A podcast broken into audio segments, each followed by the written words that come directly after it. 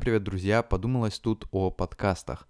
Я как представитель подкаст-движения в России периодически довольно часто читаю разные статьи, общаюсь с другими подкастерами и, в общем, слежу за тем, как развиваются подкасты, но при этом я слежу за ними не только на российском рынке, но и на американском. Если вы не знали, то на американском рынке э, подкасты намного более популярны, и говорят, что к 2020 году капитализация подкастов достигнет 1 миллиарда долларов.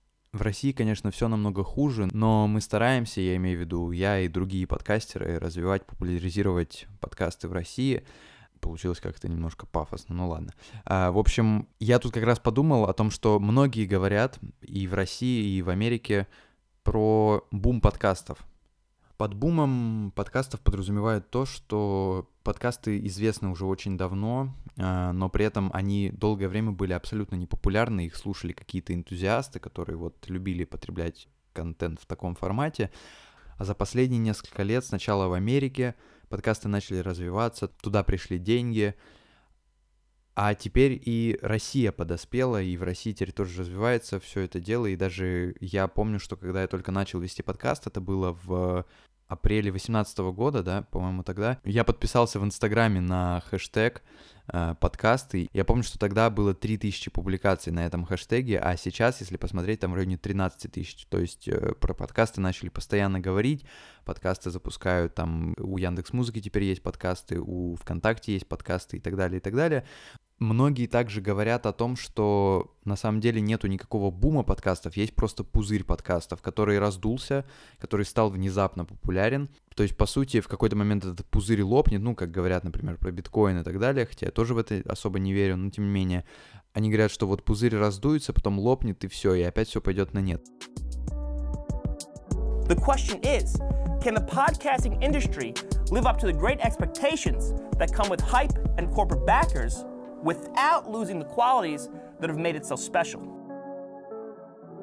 С одной стороны, я в это верю, с другой стороны, нет. Верю с той стороны, что подкасты действительно очень быстро развились, сейчас про них очень много людей стало говорить, и когда-то это все закончится, и, возможно, да, можно это будет оценивать как э, лопание этого пузыря, а с другой стороны, я в это не верю, потому что я уже много раз говорил о том, что подкасты, за подкастами будущее и вообще за голосом будущее, за голосовой передачей информации будущее.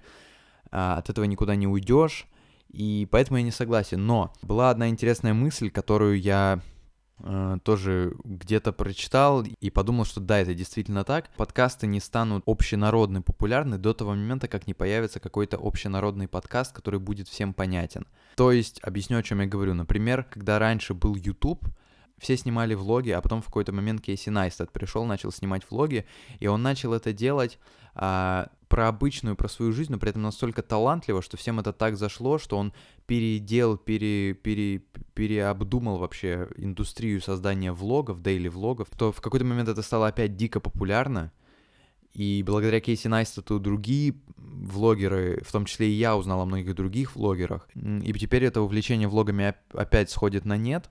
Люди их смотрят меньше. Ну, например, я недавно обнаружил э, довольно поздно, я так понимаю, дейли-влогера, которую зовут Эмма Чемберлейн. И девочка лет, наверное, 18-19. Мне очень нравится, я смотрю, отдыхаю мозгом, просто смотришь, весело, прикольно.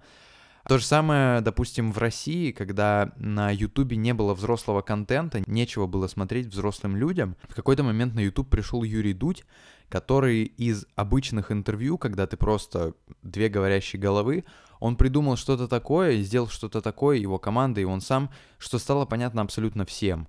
И теперь на этом фоне возникли другие интервьюеры, которые действительно интересны многим, мне в том числе, я многих интервьюеров теперь смотрю даже чаще, чем Дудя. Все это как бы возникло, понятное дело, что жанр интервью был очень давно, э, но тем не менее именно вот развился он именно в России, я думаю, с подачи Юры Дудя, за что ему, конечно, большой респект. Но вот именно вот этот вот момент, он стал таким переломным, что на Ютубе появился взрослый контент, при этом контент как бы взрослый, но при этом он умело балансирует, в смысле, дуть между рэперами, блогерами и, например, политиками и так далее, и так далее. Так что вот, мысль такая, ждем, когда появится какой-то общенародный, ну, не ждем, а готовимся, может быть, кто-то уже из существующих подкастеров сделает такой подкаст общенародный, который будет понятен всем, Но я думаю, что это произойдет не так скоро, я думаю, что это может быть года через два, через три, хотя, может быть, я ошибаюсь, надеюсь, что я ошибаюсь, и надеюсь, что когда-то действительно появится такой общенародный подкаст, который просто будет понятен всем, все будут его слушать, все будут знать, и все будут также смотреть на человека, который не смотрел выпуски Дудя, будут смотреть немножко странно, потому что, ну, типа, понимаете. Это был подкаст Макридина, не прощаемся.